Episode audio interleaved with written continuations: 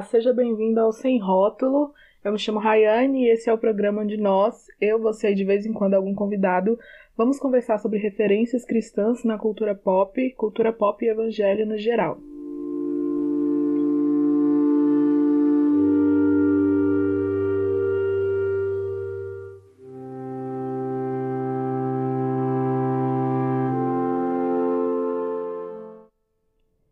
Hoje eu vou falar sobre The Crown e o que nós podemos aprender sobre o reino de Deus com essa série que eu amo e que eu sei que é a queridinha de muita gente também.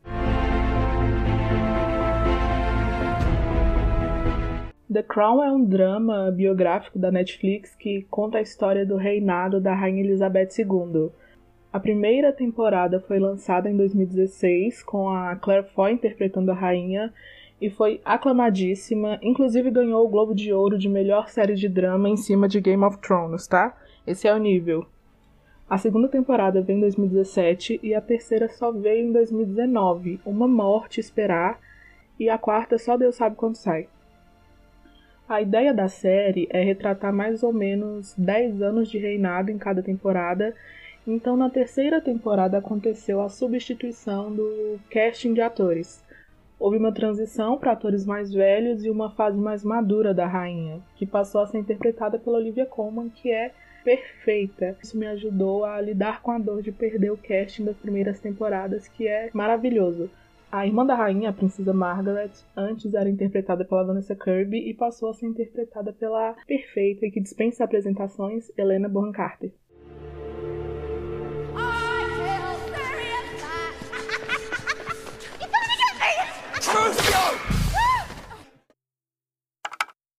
Para mim, The Crown é a melhor produção original da Netflix. É impecável em roteiro, em direção, em direção de arte e fotografia. E ainda mais por ser uma série que se passa em várias épocas, a parte estética é muito rica e tem muito detalhe. Exceto pelo fato de não terem colocado os lentes azuis na Olivia e na Helena para a terceira temporada. Não entendi a economia. E é também a produção mais cara da Netflix, com um orçamento de 130 milhões de dólares por temporada, para vocês terem noção, a réplica do vestido da Rainha Elizabeth feito para a série custou mais que o vestido original que a rainha usou no casamento. E o Palácio de Buckingham, construído para a série, é do mesmo tamanho do original. Vale a pena assistir The Crown para entender um pouco fatos históricos que a gente não viu acontecer, saber o funcionamento de algumas coisas, conhecer várias curiosidades, fora que é um drama muito bom de assistir. O sotaque é lindo, sabe? Aquele sotaque britânico bem raiz, bem antigo.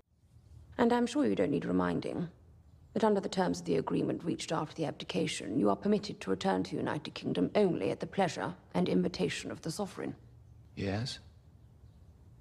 I find myself unable to grant that permission. Apaixonante. Fora que assim, acaba dando um Google para saber o que, que aconteceu, o que, que é verdade, o que, que é da série. É muito legal. Uma das minhas cenas preferidas é a coroação da Rainha Elizabeth e é muito bonito de assistir, é emocionante. A liturgia da cerimônia é muito bonita, acontece numa igreja, é, é uma cerimônia religiosa, né? Nossa, sério, é muito bonito.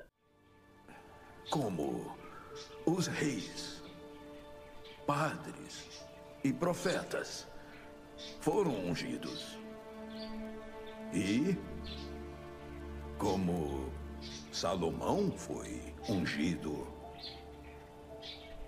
rei por Zadok, o sacerdote, e Natanael, o profeta, a senhora, seja ungida, abençoada e consagrada rainha dos povos, que Deus, nosso Senhor, lhe entregou para reinar e governar. Em nome do Pai, do Filho e do Espírito Santo. Amém. Amém. Tem a Coração da Rainha no YouTube e tem o trecho da série, mas assim, não assiste no YouTube não, vai ver a série. Atenção, a chance de você assistir The Crown e virar gado de monarca é grande. Estratégia reptiliana. Uma coisa que eu acredito que faz com que a gente tenha dificuldade em entender algumas coisas na Bíblia é a nossa falta de referência de conceitos simples e reais. Por exemplo, a gente tem diversas citações na palavra sobre reino e império, e nós somos de um sistema de governo que, em tese, funciona como uma república presidencialista. Então, não são aplicações práticas no nosso dia a dia. E eu quero entrar nas características de um reino e as diferenças entre reino e império e o que a gente pode aprender com a série para entender um pouquinho mais desses conceitos. Como eu falei, existem várias citações ao reino de Deus na Bíblia, como em Romanos 14, 17, que diz: Pois o reino de Deus não é comida nem bebida, mas justiça, paz e alegria no Espírito Santo. Mateus 6, 33 Busquem, pois, em primeiro lugar o reino de Deus e a sua justiça, e todas essas coisas serão acrescentadas a vocês. Marcos 1:15 O tempo é chegado, dizia ele. O reino de Deus está próximo. E até na própria oração do Pai Nosso em Mateus 6. Venha a nós o teu reino e seja feita a tua vontade. Então a gente pode reparar que sempre que é relacionado ao governo de Deus ou ao governo de Cristo, nós temos reino sendo usado enquanto do outro lado a Bíblia se refere ao governo de Satanás como um império. Como diz em Colossenses 1, 13 e 14, ele nos libertou do império das trevas e nos transportou para o reino do Filho do seu amor. E essa diferença não é por acaso. Em outras versões pode estar escrito domínio no lugar do império. Isso é uma característica também. E é porque cada um desses governos tem características que diferenciam e não são sistemas Sinônimos. A primeira característica é que em um reino há unidade, mas não necessariamente uniformidade. As diferenças são aceitas, celebradas, há comunhão, sem virar uma massinha homogênea onde tudo e todos são iguais. Por exemplo, a Nova Zelândia, a Jamaica e o Reino Unido são alguns dos estados que estão debaixo da influência da coroa e superficialmente a gente pode achar que tem mais diferenças do que semelhanças, mas isso não quer dizer que não haja unidade no reino como um todo. Já o império tem menos unidade. Impérios são dominadores e acabam sufocando essas liberdades e vão unificando povos que são muito diferentes.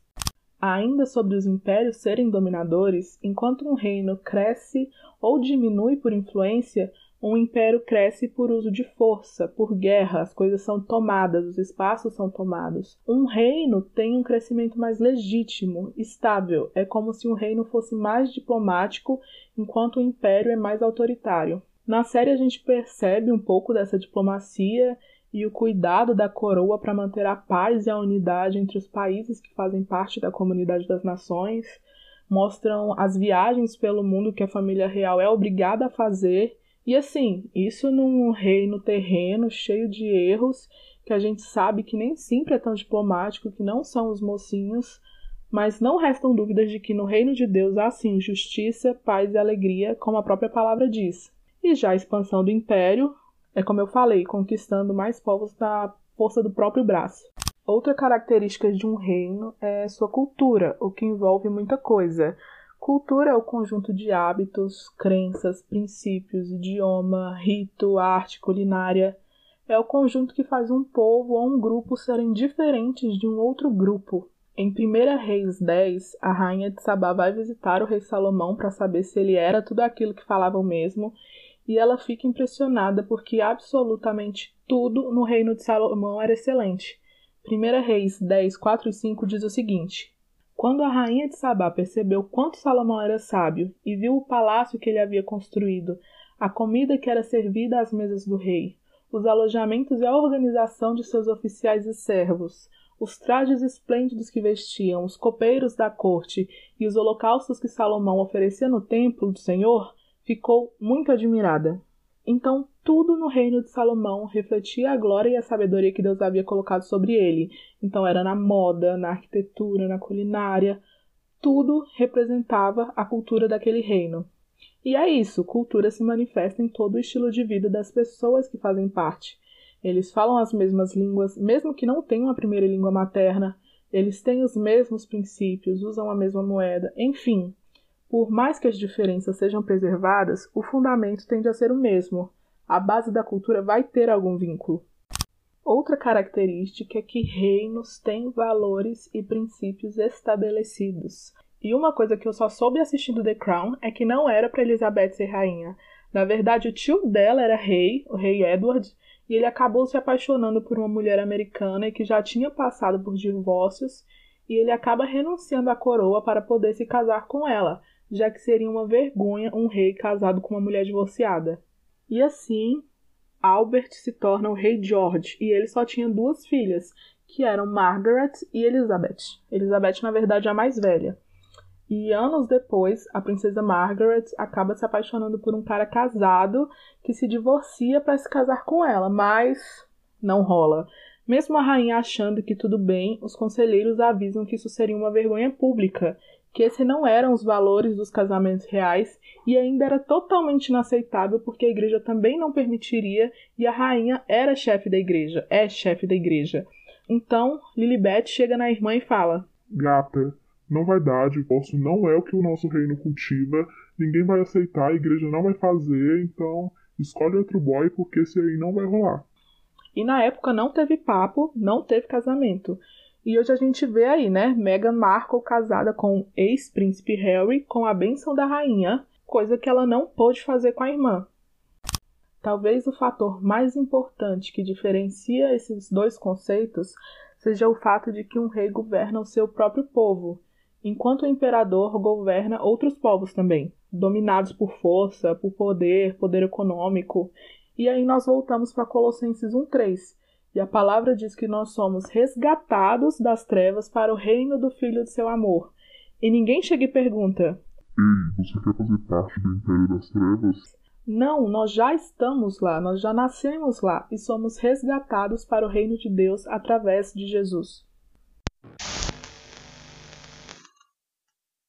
Então é isso, pessoal. Espero que vocês saiam desse papo conhecendo um pouquinho mais sobre essas diferenças e referências e que nós vivamos cada dia mais como um povo do reino de Deus. E assista The Crown, dá tempo de assistir tudo até a quarta temporada sair.